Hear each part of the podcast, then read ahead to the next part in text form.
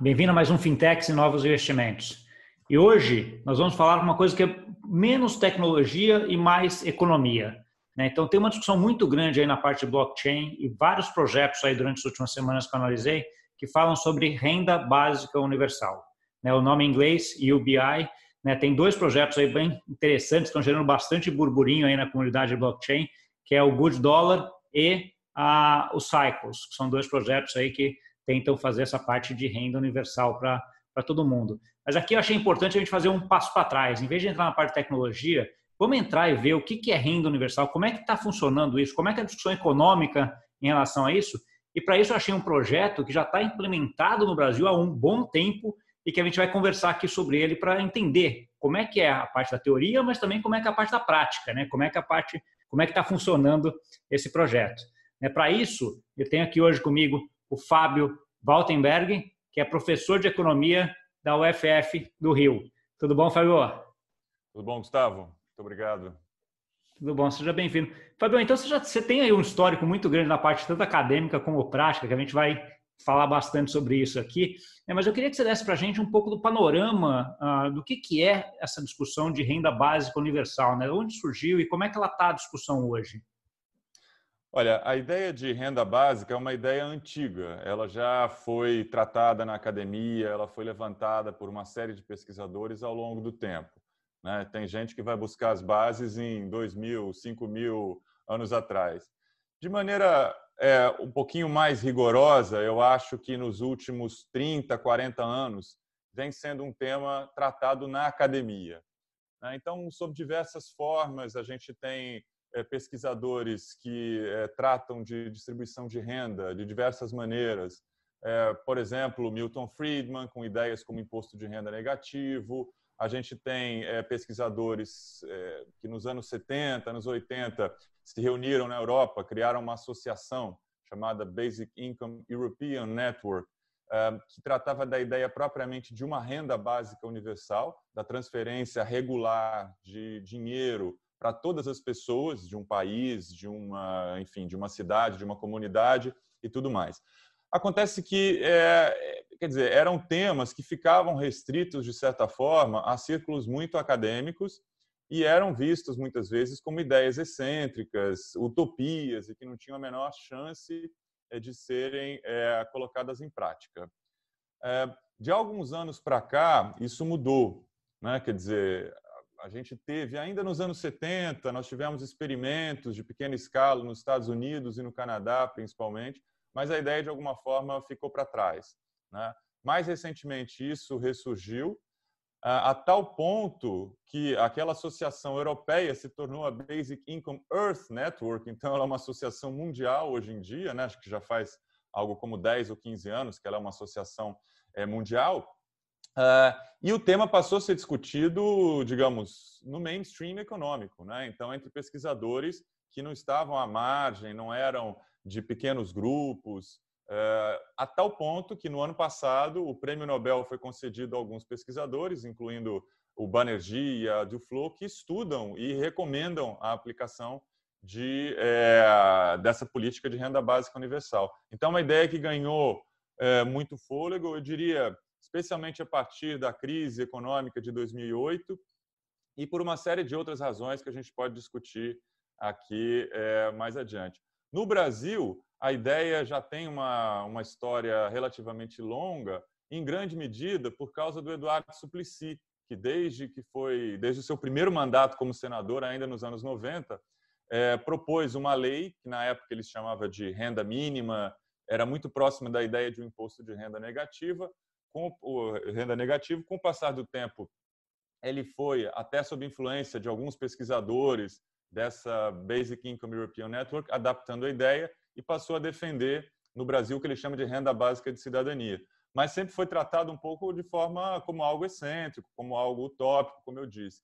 E agora, mais recentemente, a ideia ganhou um pouco mais de força e também digamos, não só dentro da academia, mas ela passou a ser aplicada de alguma forma é, ao redor do mundo e no Brasil também.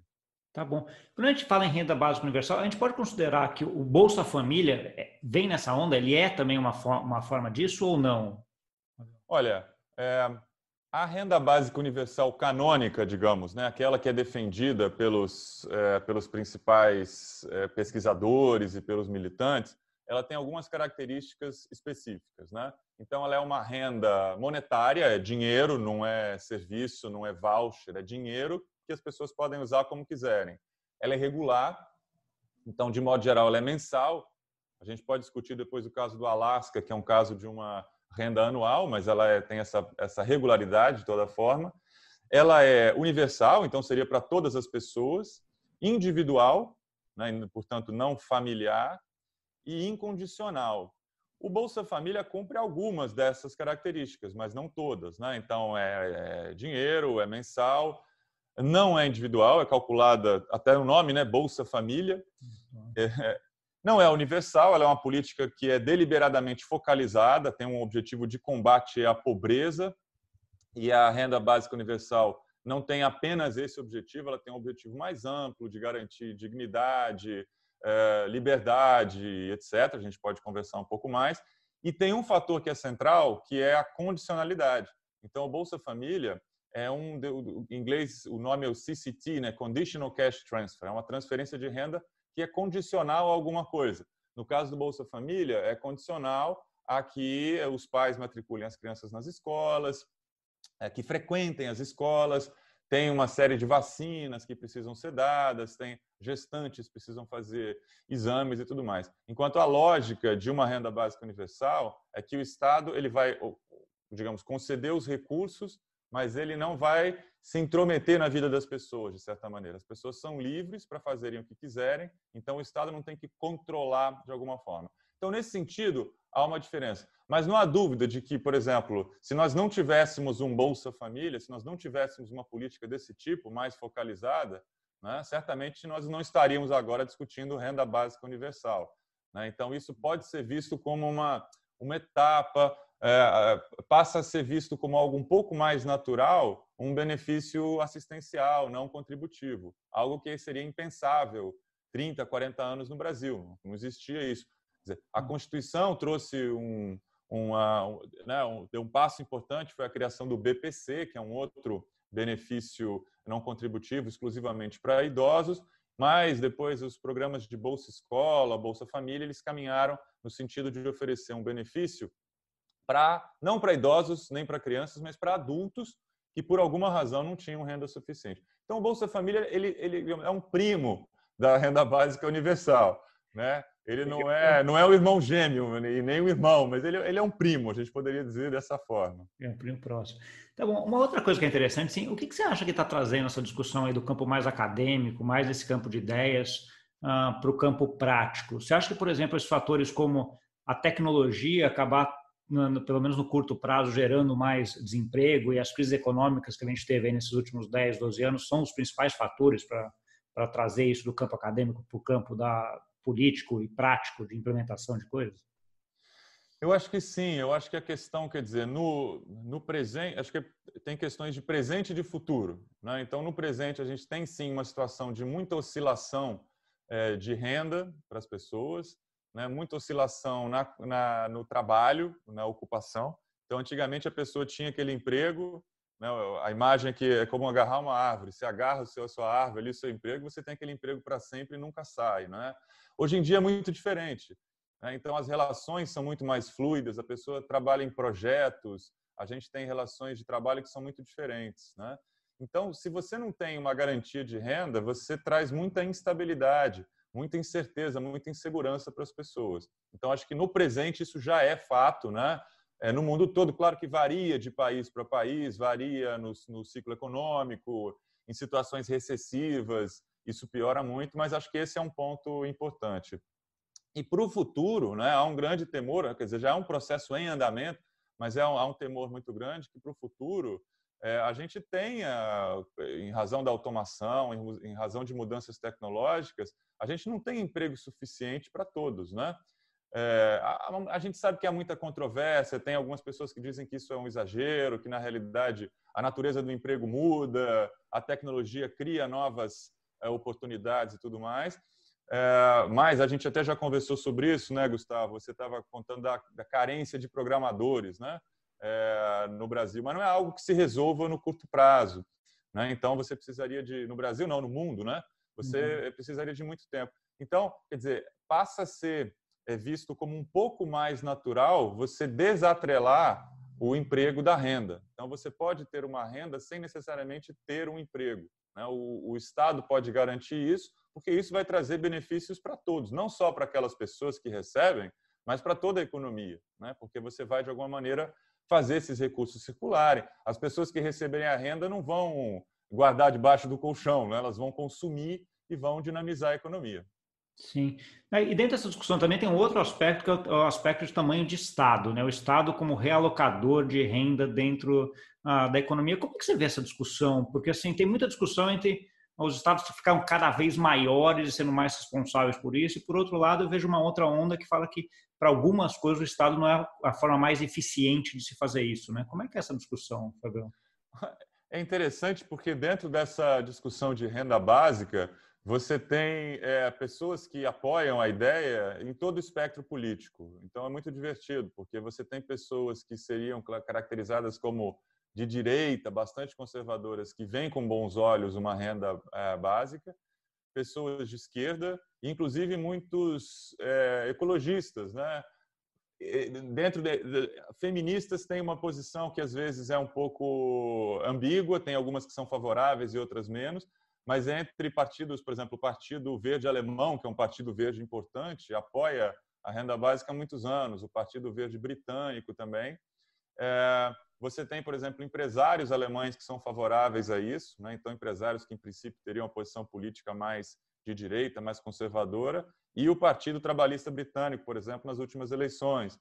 Então, é, a ideia da renda básica ela perpassa aí todo o espectro político. É claro que as pessoas têm visões diferentes. Então, é, uma pessoa com uma visão mais de esquerda vai entender que você vai ter a renda básica, além de tudo aquilo que já existe. Você vai ter uma estrutura de estado de bem-estar social e, além disso, você vai ter um complemento de renda, uma, uma pequena renda que vai ser, que vai é, é, beneficiar a todos.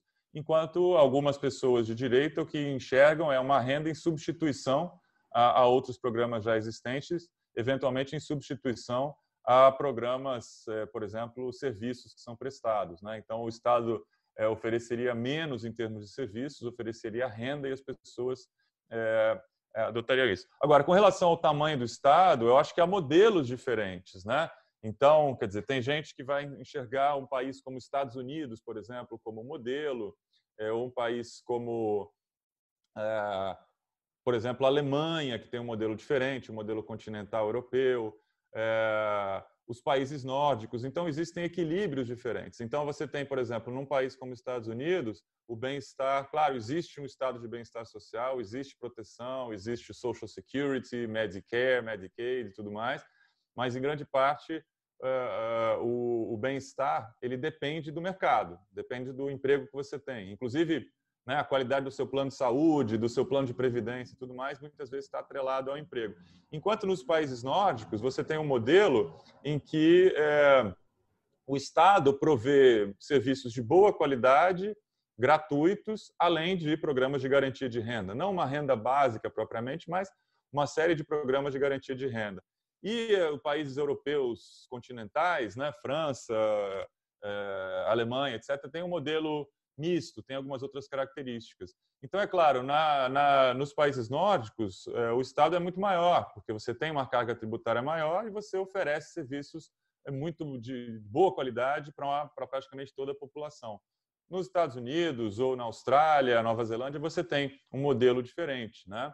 com um Estado menor, que oferece tributa menos e oferece menos serviços. Então, eu acho que não tem uma forma que seja necessariamente é, única, né? Eu acho que a sensibilidade de cada um aí vai ser mais favorável a um é, modelo e ao outro, e cada um tem a sua preferência. Entendi. E aí, quando você está falando assim, essa diferença, você citou vários países aqui do Ocidente, né? Eu queria explorar um pouquinho se isso é uma coisa do Ocidente ou do Oriente também, ou tem casos lá também. E outro ponto é o seguinte, tem algum país que é assim meio que um modelo para todos, né? Um assim que todo mundo meio segue, que parece ser o, o que está fazendo a coisa melhor? Olha, de Oriente eu entendo muito menos, então eu não fico muito à vontade para falar, não. Mas um caso que, enfim, eu tenho algum conhecimento é o da Coreia do Sul. E a Coreia do Sul é interessante porque justamente é visto como aquele país que investiu em educação. Né? As pessoas sempre falam, ah, investimento em educação. E é verdade, né?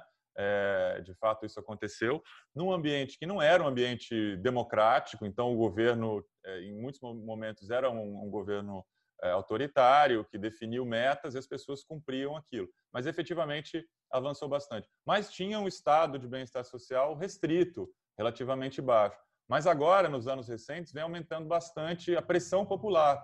Então, nas eleições, inclusive conversando com colegas que entendem mais de Coreia, nas eleições não importa se o político é de esquerda ou de direita, é uma competição para ver quem promete mais serviços públicos, transferência de renda e tudo mais. Então, é, há uma pressão nesse momento para um, um aumento é, desses serviços. Como modelo, depende, né? Então, quem gosta de um estado pequeno vai ter como modelo é, Estados Unidos, ou Austrália, ou Nova Zelândia. Quem gosta de um estado maior e a provisão de serviços públicos maiores vai ter como modelo Suécia, é, Finlândia, Dinamarca, Noruega. Dinamarca é um caso que é muito muito bem quisto, assim, pra, praticamente por todos, porque é um modelo interessante. Eles chamam de flex security. Então você tem, ao mesmo tempo, um estado de bem-estar generoso, mas um mercado de trabalho muito pouco regulamentado. Então é muito fácil e barato para as empresas demitirem, ao mesmo tempo o Estado garante um bem-estar para as pessoas que foram demitidas, que estão desempregadas. Né? Então, talvez o, o, queridinho do momento talvez seja a Dinamarca, que é, é, apreciado por todo mundo de alguma forma. E as coisas também evoluem ao longo do tempo. Né? Então, a Alemanha, por exemplo, que era um país que se baseava muito no bem-estar, é, apoiado nas famílias, né? então era muito as mulheres trabalhavam em casa, passavam muito tempo fora do mercado de trabalho para criar os filhos e tudo mais, mas houve uma evolução nos últimos 20 anos e atualmente, por exemplo, a Alemanha oferece muito mais serviços de creche do que oferecia antes, o que significa que é mais, digamos, mais mulheres podem participar do, do mercado de trabalho. Isso também é importante para várias, por várias razões, né? Para o bem-estar próprio das, das, é, das famílias, das mulheres, mas também porque você melhora as contas da previdência. Né? Então, se você tem mais pessoas participando, né? É, isso melhora. A Suécia, só para terminar nesse ponto, a Suécia é um outro modelo no sentido de alta participação feminina no mercado de trabalho e alta participação de idosos no mercado de trabalho. Então, se você tem mais pessoas trabalhando, você tem menos preocupação com é, aposentadoria, por exemplo. Né? Então, a participação no mercado de trabalho é, é, muito interessante. Não sei se a gente desviou do assunto da renda básica, Gustavo, mas é porque acho que todas essas questões têm a ver também né, com, com a, a forma como o Estado se relaciona, não é? oferecendo renda ou serviços às pessoas.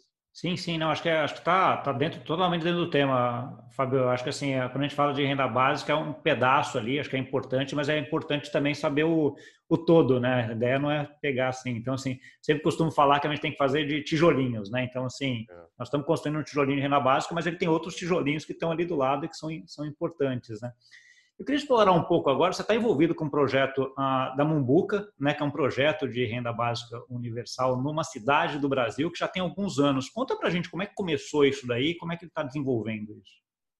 É um projeto é, muito interessante. Eu acho que um, um ponto importante para diferenciar o que acontece em Maricá, né, onde esse projeto está sendo levado adiante, e outros, é, outros experimentos, é que em Maricá não é de fato um experimento, né? não é uma, uma digamos, algo em pequena escala. A gente vê, por exemplo, projetos existem em vários lugares do mundo. Na Finlândia houve um que durou um ano e meio, dois anos, com duas mil pessoas. Tem projetos na Califórnia, tem projetos eh, no Canadá, no Quênia, em vários países, não é? Mas são projetos de pequena escala e com uma duração definida. O que eu acho muito interessante no caso desse de Maricá é que ele é em larga escala, foi uma, é uma política da, do governo municipal, não é? e não tem hora para acabar, em princípio. Claro que tem algum risco envolvido em relação ao financiamento, a gente pode falar sobre isso, mas não é um experimento que vai durar pouco tempo e que vai, que vai acabar. Então, o que aconteceu lá, se eu não me engano, em 2013, foi iniciado um programa muito modesto, muito pequeno, com uma lógica que era de política focalizada, condicionada, aquilo que a gente conversou, um pouco um, um Bolsa Família em muito pequena escala. Não era uma prefeitura rica, é um município relativamente pobre, uma economia muito pouco complexa, mas houve lá um desejo de iniciar um programa é, de renda mínima para algumas famílias extremamente pobres. Né? Então, isso foi em 2013. Mas desde 2013, teve um fator que foi muito importante. Eles começaram a fazer o pagamento é, com um cartão, né, com uma moeda chamada moeda Mumbuca. Então, inicialmente era um cartão, cartão de débito, e hoje em dia as pessoas recebem é, esse recurso da mesma maneira e podem gastar com um cartão ou então com um aplicativo do celular. Né? Então, funciona aí como, enfim, vocês sabem muito mais do que eu né, sobre esse tema. É uma fintech hoje em dia e que tem essa moeda digital e o pagamento é feito dessa maneira. Então, 2013 foi o início, pequena escala, pequenos valores, uma quantidade muito pequena de famílias recebendo, era uma lógica familiar. Em 2015, eles fizeram uma mudança importante eles expandiram o universo dos elegíveis, das famílias que poderiam receber. Então, tinha um limite muito baixinho, que era a família podia ter um máximo de renda de um salário mínimo, passou para três salários mínimos. Então, potencialmente abrangia é, um conjunto maior de famílias em Maricá. Ah, e a outra mudança importante em 2015 é que eles passaram a usar o cadastro único do governo federal que é, foi um instrumento desenvolvido desde 2003, 2004, com o início do Bolsa Família, né? Se eu não me engano, o, programa está na sua sétima, oitava versão, foi aprimorado, houve uma série de treinamentos feitos com a, as administrações municipais, com as secretarias de assistência social e tudo mais. Então, eles disseram, olha, em vez da gente ter um cadastro próprio, a gente ter que fazer é um novo cadastramento das pessoas, vamos usar a informação que já existe, um mecanismo que já existe, que é do governo federal, e se houver algum tipo de falha, né, a falha está ali. Né? Então, a gente, de alguma maneira, eles reduziram um pouco o peso de eventuais erros. Sempre vai existir erro de inclusão indevida ou de exclusão indesejável nesses programas focalizados. Né? Sempre a gente vê de vez em quando reportagens na televisão, uma pessoa rica que recebe Bolsa Família ou um morador de rua que não recebe. Então, esse tipo de coisa sempre acontece. Mas, de alguma maneira, a culpa, digamos, pelos erros estaria nesse cadastro único. Então, acho que foi um movimento é, interessante. É, até esse momento, Maricá não era um município rico, como eu falei, não tinha renda do petróleo, né? E o programa, quer dizer, era um conjunto de pequenos programas. Havia um programa direcionado a gestantes, um direcionado a indígenas, um a jovens, um às pessoas muito pobres. E, e, isso existia, né? Assim como lá atrás o Bolsa Família também foi criado a partir da fusão de vários programas pré-existentes. O que aconteceu foi que eles decidiram juntar todos esses programas num novo programa que teria o nome de Renda Básica. Uh, uh, e isso foi em meados de 2019, né? em meados do ano passado. Então, houve essa decisão. E aí eles passaram, né? houve uma grande ampliação, em primeiro lugar. Eles passaram de algo em torno de 20, algo, um número entre 20 e 25 mil pessoas que já eram beneficiadas por esses diferentes programas, chegaram a 42.500 em dezembro do ano passado. Né? No segundo semestre, eles fizeram um grande é, movimento para a expansão e chegaram a 42.500 pessoas. Então, é universal? Não. É, o município tem 161 mil habitantes, então não é universal, alcança aí algo como 25, 26% da população nesse momento. Porém, ele é, quer dizer, é um benefício mensal, regular, né, em dinheiro, incondicional, Quer dizer, para todas essas famílias que recebem, elas vão continuar recebendo, aconteça o que acontecer. Né? É, houve um critério claro para participar desse programa. As pessoas tinham que estar no cadastro único, então, em princípio, são as pessoas mais pobres é, da cidade, mas a partir do momento em que a família recebe, ela não vai deixar de receber. Ele tem uma lógica individual, né? então o benefício é calculado individualmente, e a ideia da prefeitura é que as pessoas recebam individualmente. Então, se você tem dois adultos num, uh, numa casa, num domicílio, cada um vai receber o seu. Ainda não é assim nesse momento. Então, eles estão caminhando para isso. Por algumas razões, você tem um pequeno custo de emissão do cartão, você tinha uma lógica que veio do cadastro único, que era de registro familiar, então eles estão trabalhando, ainda não é individual. É, e ainda não é universal. Então, ela também, assim como, digamos, o Bolsa Família não é uma renda básica universal, o de Maricá ainda não é mas eles têm uma diferença fundamental, duas, né? Uma, uma primeira é que é incondicional, acho que esse é um fato é, importante, e segundo, há um desejo, há uma, uma, quer dizer, uma intenção que já foi manifestada várias vezes para nós e para outros pesquisadores e para jornalistas de expansão disso. É, no ano de 2020 não pôde haver nenhum tipo de expansão, porque é ano eleitoral, então isso seria caracterizado como uma medida eleitoreira e tudo mais, então não houve expansão do número de beneficiários, mas eles pretendem continuar isso a partir de 2021.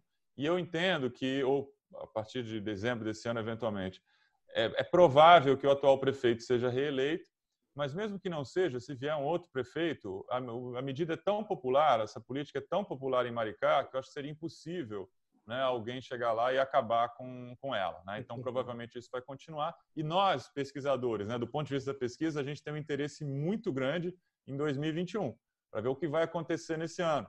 Porque até o momento eles conseguiram chegar a um público de uma maneira relativamente é, fácil, né, usando o cadastro único, chegaram a esses 42.500. Ainda tem um pequeno espaço ali, de mais ou menos 15 mil pessoas, que é, não estão recebendo e que estão no cadastro único.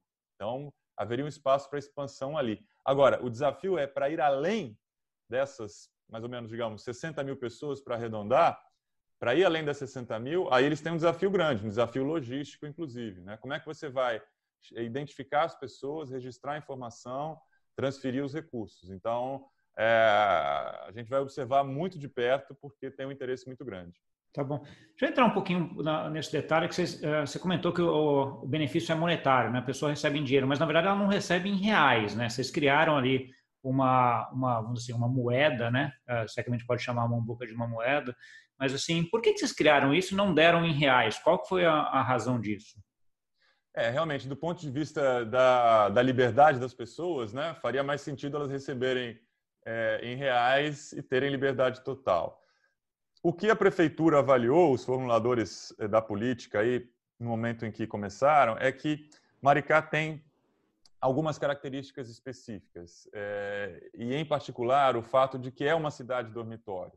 Né? Então, é, é uma cidade que está na região metropolitana do Rio de Janeiro, como eu mencionei antes, não tem é, uma economia muito diversificada, muito complexa, é, realmente é pequeno comércio, é, você não tem grandes, você não tem shopping center, por exemplo, você não tem um cinema, você não tem indústria. A única indústria, entre aspas, da cidade é, são padarias, né?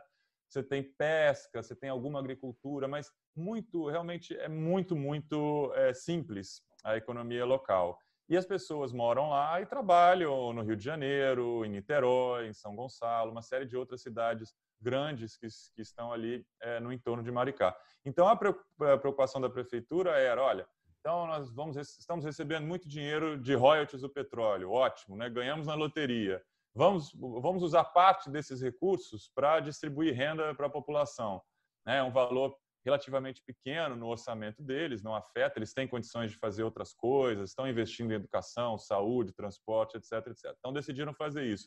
Mas o medo deles era, bom, mas esse dinheiro que a gente distribui na forma de renda, ele pode simplesmente escoar da cidade, ele vai ser gasto no Rio, em Niterói, em São Gonçalo. Então, eles tomaram a decisão de é, é, transferir na forma dessa moeda mumbuca, que só pode ser gasta localmente. Ela pode ser gasta em todo o município de Maricá com comerciantes registrados. Esses comerciantes registrados, a gente tem uma base de dados recente aqui, fornecida pelo próprio banco, já são mais de 8 mil comerciantes. A maior parte desses comerciantes, na realidade, são informais, nem tem CNPJ. Né? Ou seja, eles fizeram um sistema, né? o vendedor de cachorro-quente pode ser um comerciante cadastrado e ele consegue receber. Então, isso faz com que esses recursos, né? esses é, mensalmente é, é, algo em torno de 5 milhões e meio de reais que são distribuídos na forma de da Mumbuca, né? na cidade, eles são gastos dentro da cidade numa primeira rodada.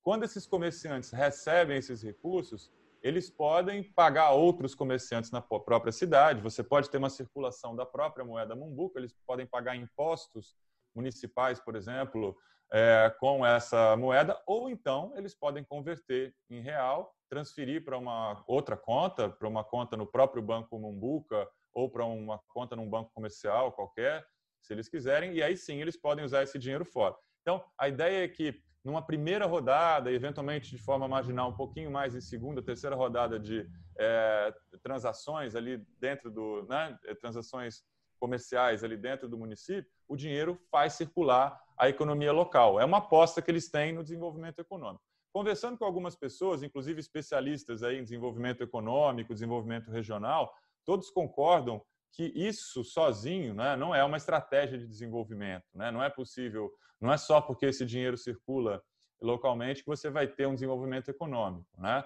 Então, o município está preocupado com outras questões, tem feito estudos né, sobre quais são as vocações econômicas, o que pode ser feito é, ali dentro para desenvolver. Mas é um aspecto interessante esse, né? em, em princípio, é, é, como princípio, né? a ideia de que é, você vai ter essa circulação de dinheiro é, inicialmente dentro da economia, dinamizando o que eles têm, né? o que existe ali na cidade, que é o pequeno comércio, o pequeno varejo. Sim. É, e a ideia, você acabou criando uma, uma moeda local ali para que a parte da, da, da, economia gire ali mesmo. Né? A ideia, a princípio, faz, faz bastante uh, sentido. Né? Uh, eu queria explorar um pouquinho essa, essa, o quanto isso aí seria acho que antes de falar se é replicável, que é outra como é que você avalia o sucesso dele antes? Né? Então, assim, está ah, tendo sucesso? Quais são os pontos que teve mais sucesso? Quais os pontos que já não teve tanto sucesso, que pode melhorar? Olha, a gente tinha uma pesquisa pronta para ser feita, a pesquisa domiciliar, ia a campo em abril, e nós não pudemos fazer. Então, o que nós íamos fazer com essa pesquisa em abril era é, entrevistar é, famílias que recebem e famílias que não recebem o benefício. Famílias parecidas, né, igualmente é, na mesma condição, de uma relativa pobreza e tudo mais, mas algumas recebendo e outras não recebendo. E era uma ideia de tratamento e controle, uma ideia de você comparar né, é, quem é beneficiado e quem não é. E aí a ideia seria observar uma série de variáveis é, em várias áreas diferentes. Então, por exemplo, em termos de consumo, há alguma diferença no padrão de consumo? As famílias que recebem compram mais comida, por exemplo, elas compram comida de melhor qualidade, elas investem mais é, em saúde, elas compram mais livros para as crianças, enfim, entender quais são as diferenças entre essas famílias. Elas poupam mais, né? então entrar um pouquinho também nas finanças. Elas são capazes de fazer planos de, de médio prazo, poupar algum recurso para comprar uma geladeira, para comprar uma bicicleta, uma moto, qualquer coisa assim. Né? É, explorar também questões de bem-estar físico, psicológico e tudo mais. Comparar essas famílias. Então, isso estava previsto para ser feito para abril. Se isso tivesse sido feito, agora a gente teria aqui grandes resultados para apresentar para vocês. É, mas isso não foi possível, evidentemente, por causa da pandemia. É, uma outra etapa que a gente planejava, que eram entrevistas em mais profundidade com 20 famílias de beneficiários e não beneficiários, para ir mais a fundo nessas questões, também não pudemos fazer. O que a gente está iniciando nesse momento são entrevistas com, é, com lideranças da cidade. Né? Então, com pessoas que participaram da formulação, é, líderes do próprio governo, pessoas importantes na oposição, jornalistas locais e tudo mais. Então, é, a gente, de alguma maneira, não tem grandes resultados ainda por causa disso. Porém, durante a pandemia, é, houve uma série de políticas é, emergenciais que foram implementadas na cidade. Isso é interessante, porque é, como eu falei para vocês agora há pouco, eles não podiam aumentar o número de beneficiários. Mas uma coisa que eles entenderam que sim podiam fazer era aumentar o valor recebido né, é, por aqueles que já recebiam. Então, eles passaram a Mumbuca de 130 é, per capita, né, 130 Mumbucas por pessoa, 130 reais por pessoa, para 300 durante a pandemia. Começou em abril, com a ideia de durar três meses, mas assim como o auxílio emergencial do governo federal e os auxílios em outros lugares, foi estendido até o mês de dezembro.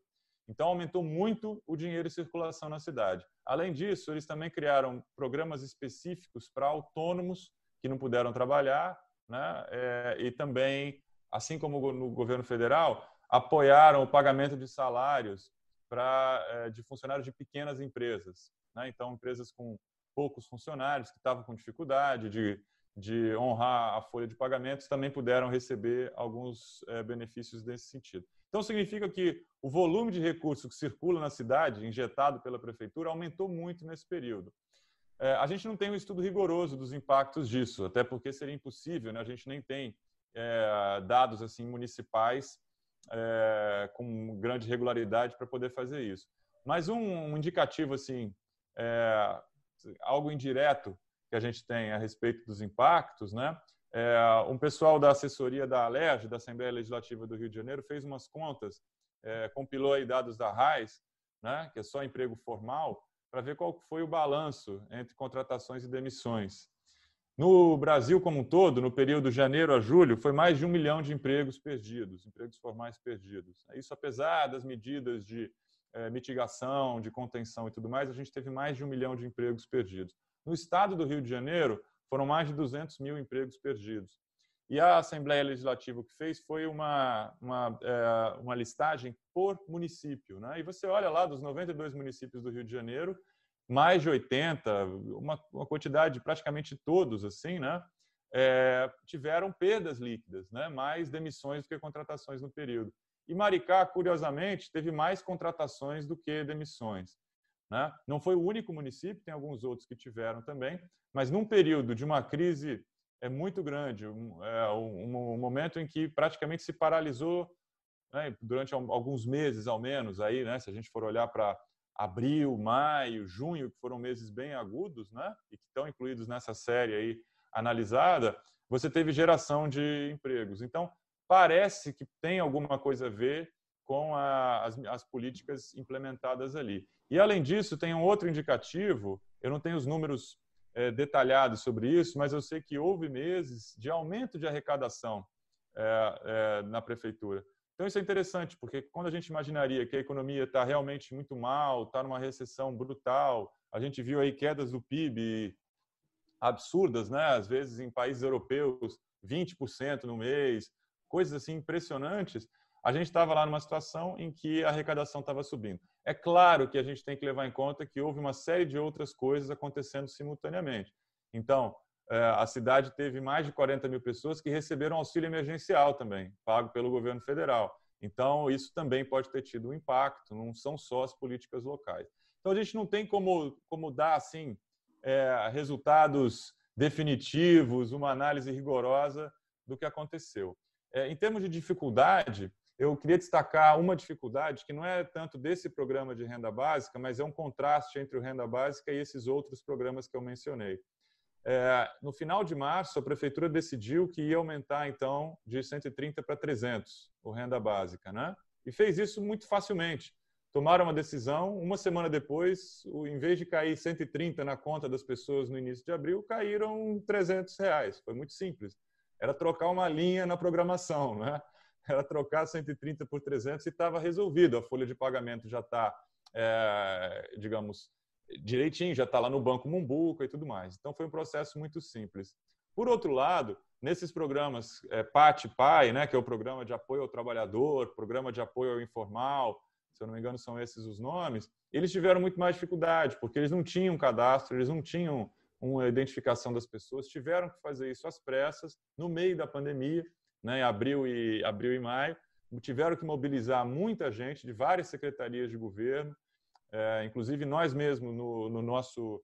É, alguns interlocutores que a gente tinha na cidade, a gente tinha dificuldade de conversar com eles porque eles estavam envolvidos nisso, né, no meio dessa, é, desse processo. Então, acho que o que ficaria um pouco de lição aí, com relação a isso, é que é importante ter um bom cadastro né, de tudo que você puder ter. Né? Então, se você puder ter um cadastro da população inteira, ótimo. Mesmo que você não tenha condições de pagar uma renda universal, um benefício universal, é, é muito importante, porque isso facilita. E, paralelamente, né, ou simultaneamente, nesse mesmo momento, o governo federal também teve muitas dificuldades com o pagamento do auxílio emergencial. É verdade que era uma escala enorme, né? a gente está falando de 65 milhões de auxílios pagos, né?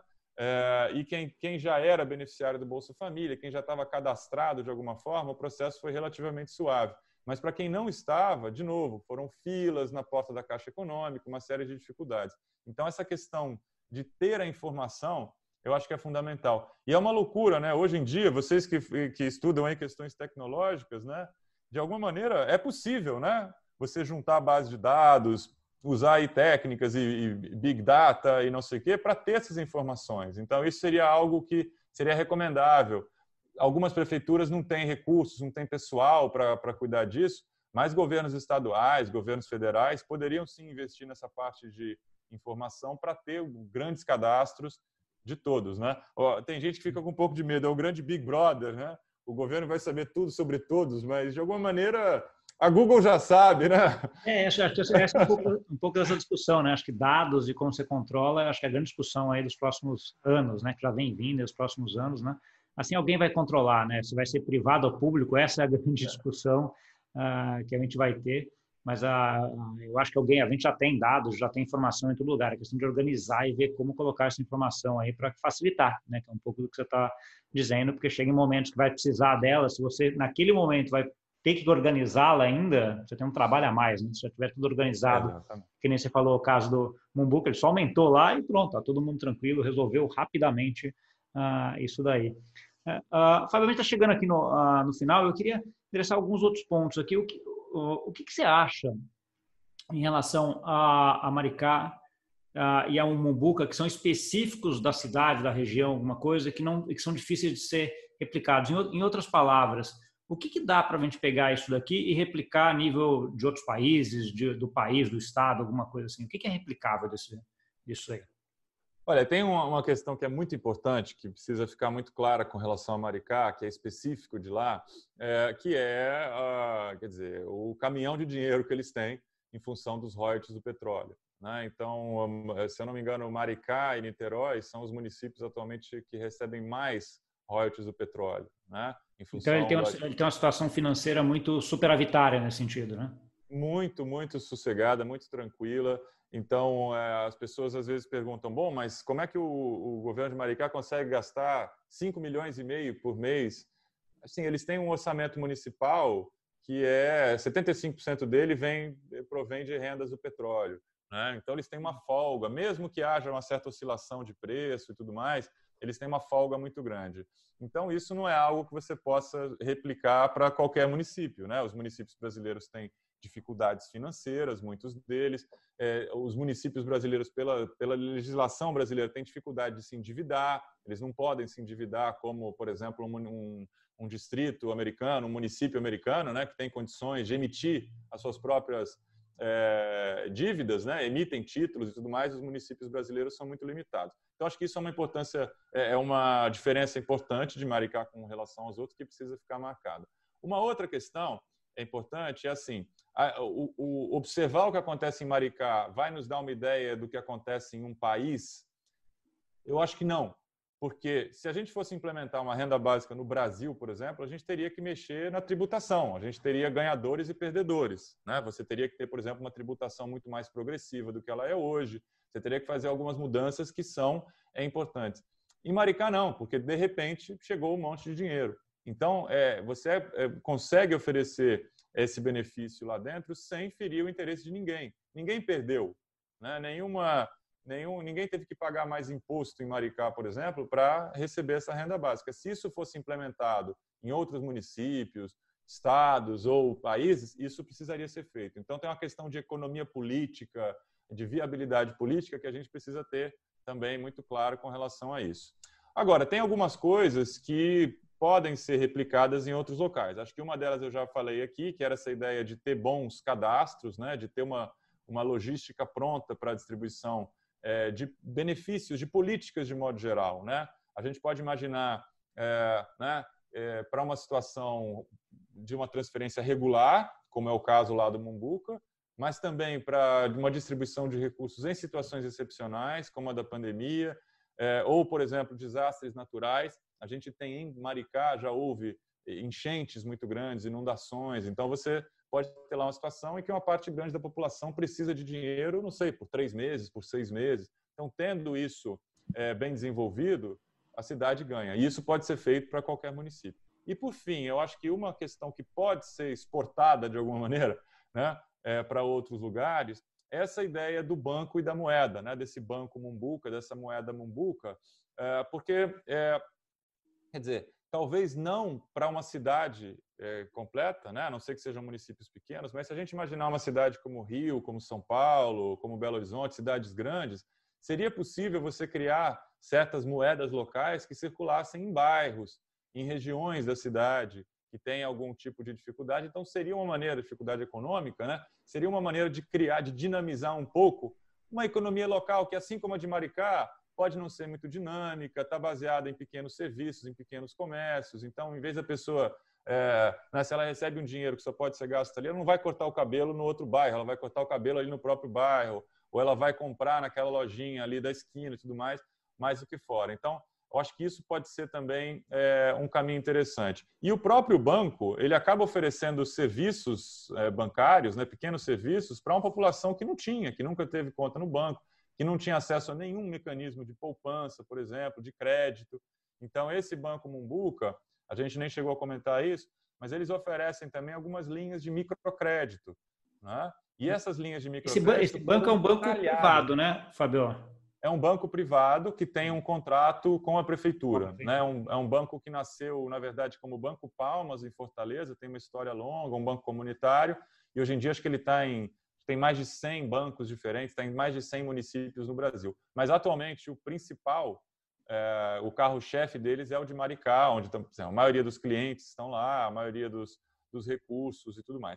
Mas o que é interessante, então, com relação ao microcrédito, é que eles chegaram na cidade e ofereceram lá dois, duas linhas de microcrédito. E não funcionou. Né? Nenhuma das duas, as pessoas não pediam e tudo mais. E aí eles começaram a entender quais eram as demandas locais. Eles entenderam que havia, por exemplo, uma demanda por um crédito para pequenos reparos na casa, para trocar o telhado, para arrumar aqui, acertar o portão da casa e tudo mais. E uma outra linha importante era também de microcrédito produtivo. Então o cara tem lá o carrinho de cachorro quente dele, mas precisa trocar uma roda, tem que fazer não sei o quê. E eles começaram a oferecer essas linhas, organizaram de uma maneira ali com, é, que funcionava localmente e isso foi pouco a pouco né, é, aumentando o crédito ali. Então pode ser que em cada município você tenha uma lógica diferente, uma demanda diferente. Em cada bairro as pessoas precisam de crédito para por uma razão diferente.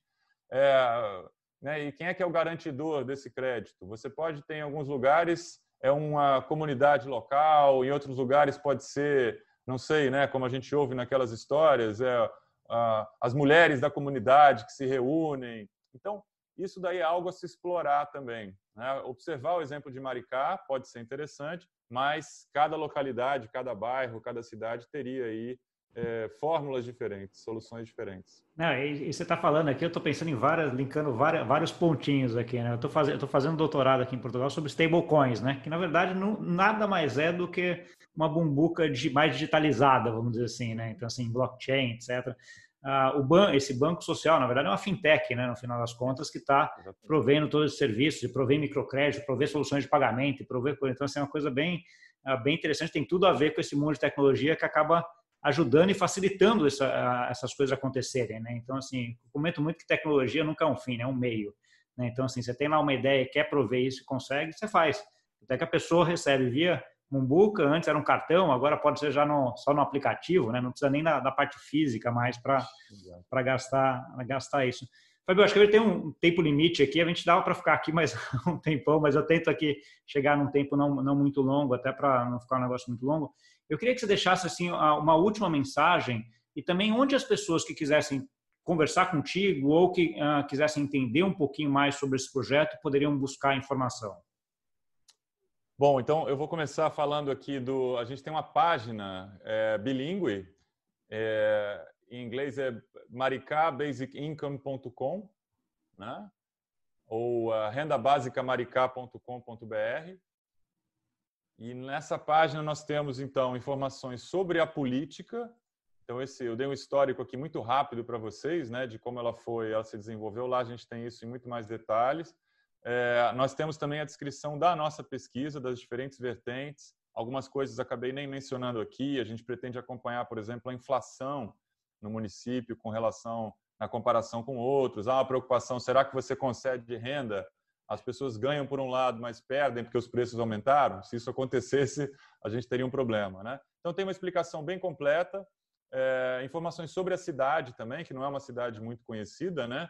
É, eu mesmo, eu sou de São Paulo, então a primeira vez que eu fui a Maricá foi no ano passado. Eu não conhecia Maricá, trabalho em Niterói, que está ali, é vizinho de Maricá, mas nunca tinha ido. Então tem informações também sobre a cidade de Maricá. Então é fácil, né? Renda básica maricá.com.br, basic, uh, maricabasicincome.com. As pessoas encontram muitas informações e, e, a gente deixa lá sempre uma ficha técnica da pesquisa que é, é atualizada, né? A última atualização é de julho, mas a cada três, quatro meses a gente faz uma atualização. Então, em breve nós teremos. E aqui, quem quiser pode receber informações. A gente tem um boletim aí que é distribuído de tempos em tempos. É, uma outra coisa que aparece também é o espaço que essa pesquisa e essa política tem recebido na mídia. Então, é engraçado que começou fora do Brasil. O interesse foi maior fora do Brasil, inicialmente. É, teve uma reportagem recente na televisão japonesa sobre isso. É, a mídia americana já cobriu bastante. E depois foi chegando ao Brasil. Houve uma reportagem do El País Brasil, uma do BBC Brasil. E agora está chegando nos meios de comunicação mais é, de, de, maior impacto aqui, né? Então já saiu reportagem em Folha de São Paulo, é, Estado, é, Globo e tudo mais, né? É, G1, esse tipo de, de veículo. Ah, então acho que isso com relação à nossa pesquisa. Não, o recado, eu acho que a gente já falou bastante, Gustavo. Acho que eu já falei demais aqui. Professor, quando, quando recebe a palavra, não para de falar, né? Então acho que eu já eu conversei bastante. É só é, dizer para vocês que é um debate muito interessante, ele está muito vivo agora, né? então é interessante a gente acompanhar, é, porque essa discussão sobre a renda básica ela é importante porque ela conecta uma série de coisas. Né? Então a gente começou a nossa conversa falando sobre estados de bem-estar social, modelos, né? regimes diferentes de bem-estar social, tem a ver com discussões sobre igualdade, sobre liberdade, princípios assim básicos, fundamentais, né, que são importantes. E tem um debate muito legal sobre policy, né, sobre política, como implementar, como é que a gente pode fazer, é, como é melhor, é, baseado em evidências, na, né, na medida do possível, observando o que aconteceu e tudo mais. E para terminar, a gente já falou também bastante disso, está completamente conectada com o futuro, né, com o mundo do futuro, um mundo de muita tecnologia, de muita automação, é, então a gente vai ter que entender como é que a gente vai, é, quer dizer, conciliar a nossa ideia de que uma renda está atrelada ao emprego com um mundo que tem muito poucos empregos, né? Então provavelmente a gente vai ter que mudar um pouco da nossa, alguns paradigmas aí, algumas coisas que estão é, muito arraigadas na nossa forma de pensar. Sim, sim. Eu estava até, ia até comentar um pouco, eu escrevi um texto recentemente sobre a, sobre a moeda digital da China, né? Que eles estão fazendo alguns testes ali interessantes da CBDC chinesa, e um dos testes que ele fez é que ele fez uma loteria, distribuiu essa moeda para as pessoas, mas ela tinha um prazo para gastar. Se ela não gastasse naquele prazo, virava zero. Então, assim, é um pouco, um, pouco uh, o que você está falando em termos disso. Você também pode usar ela para ativar a economia em determinados momentos, quando você quiser, em determinados bairros, quando você quiser. Né? Então, assim, a tecnologia acaba facilitando também essa, esse controle, né? Então, assim, você tem que ter os dados, tem que ter o cadastro, como você falou, mas daí o que, você quer fazer isso? Pô, agora vamos ver a melhor forma de fazer a tecnologia. Eu já provei formas bem interessantes de fazer isso. Né? Num caso em que você não gostaria de entesourar, queria que as pessoas poupassem, né? Você Exato. gostaria que elas gastassem em determinado momento. Né? Exato, que é um pouco da, da, desse auxílio pandemia, né? Esse auxílio pandemia do mundo, a ideia é que as pessoas não, não reativassem o comércio local ou próximo, né? não que a pessoa entesourasse e fosse dinheiro para a bolsa, por exemplo, que nem ah. foi um bom pedaço dos Estados Unidos, né? Que a gente acompanha aí, né? Uh, Fabio, acho que chegamos no final aqui. Obrigado, acho que você trouxe muita informação aí. Eu vou acompanhar, a gente vai continuar em contato aí daqui um tempo, depois da pesquisa, provavelmente eu vou te chamar de novo aqui para você uh, trazer um pouco do feedback dessa, dessa pesquisa, de como é que foi, como é que está desenrolar aí durante 2021 esse projeto, que acho que é bem, é, é bem interessante e ajuda muito aí quem está pensando em fazer seja do ponto de vista local, regional, alguma coisa, ou até do ponto de vista de tecnologia, né? quem está pensando e ver, ó, como é que eu consigo fazer uma stablecoin, um token para ajudar uma comunidade, quais são os fatores importantes e tudo que acho que você tem ah, não só experiência acadêmica, como experiência prática nisso, que eu acho que é, o, é espetacular, né? Então, assim, você viu, consegue mapear os dois, os dois mundos aí e fazer, tá bom? Obrigadão aí. Ah, até, até uma próxima. E para você que nos acompanhou aqui, aprendeu bastante sobre isso, agora já sabe como é que funciona, já sabe o que olhar e o que não olhar. Né? E não esquece de dar o like, compartilhar com aquele amigo e amiga aí que gosta desse assunto. E até semana que vem. Tchau, tchau.